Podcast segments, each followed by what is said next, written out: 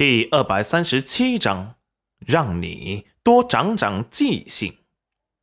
不过听说要三月一日才开业，更是大呼可惜。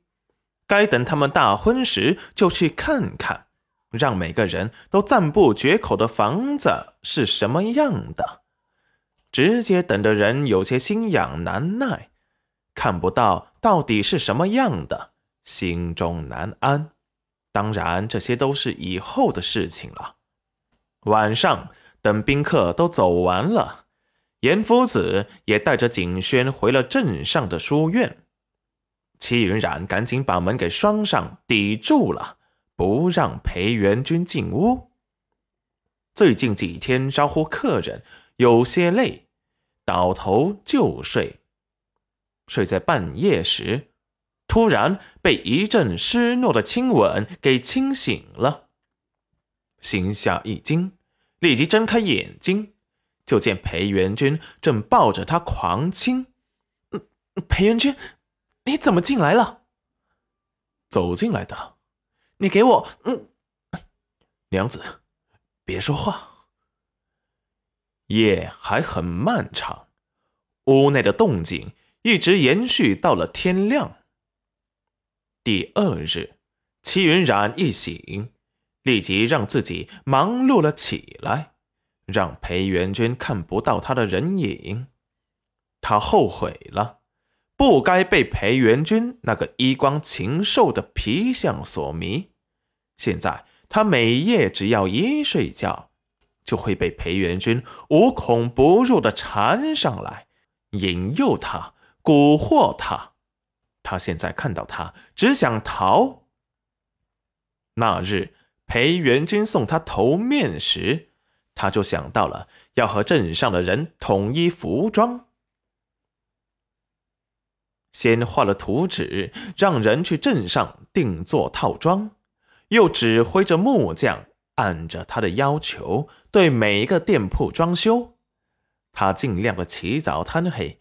忙碌的裴元君见不到他的人影，每次回去很晚，他都睡了。早上又趁他还没醒，赶紧跑。裴元君眼神玩味的看着戚云染逃跑的背影，叹了口气。看来他强势的占有欲，把娘子给吓到了。不过让他休息了几日，今夜。他可不打算轻易的放过他，晾了他几天，也该补偿他了。等到戚云染夜里又回来晚了时，只见裴元君斜视着起身，缓缓的向他走来，身上只穿了一件薄衫，健硕白皙的胸膛若隐若现。戚云染有些紧张的后退。咽了咽口水，真要命！他又勾引他了。裴元君紧盯着戚云染，仿佛是蓄势待发的豹子，紧盯住了他的猎物。裴元君，你怎么还没睡啊？裴元君突然一手把戚云染揽在了怀里，神情有些冷凝。你叫我什么？裴元君呢？叫错了，该罚。说完，低头含住了他心驰神往的粉唇，一个火热的深吻，差点把戚云染给憋死。一得到自由的呼吸，立即大口大口的喘气。现在知道该叫什么了吧？眼看着他又要再来一次，戚云染赶紧道：“是相公。”裴元君魅惑一笑，哼，真乖，有奖励。说完，抱起戚云染放在了床上，迫不及待的亲了上去。戚云染欲哭无泪，他算是明白了，他今晚本来就没打算放过他。等到第二天天亮了，他嗓子都喊哑了。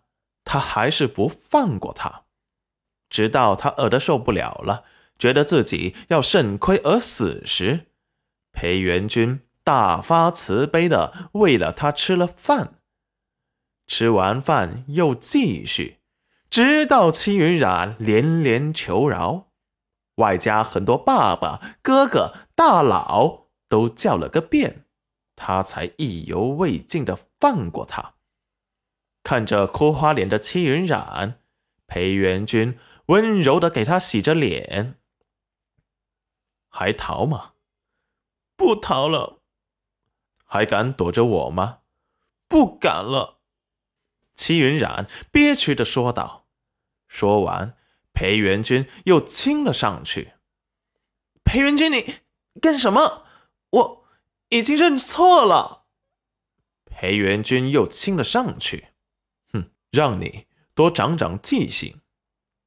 就这样，又是一夜。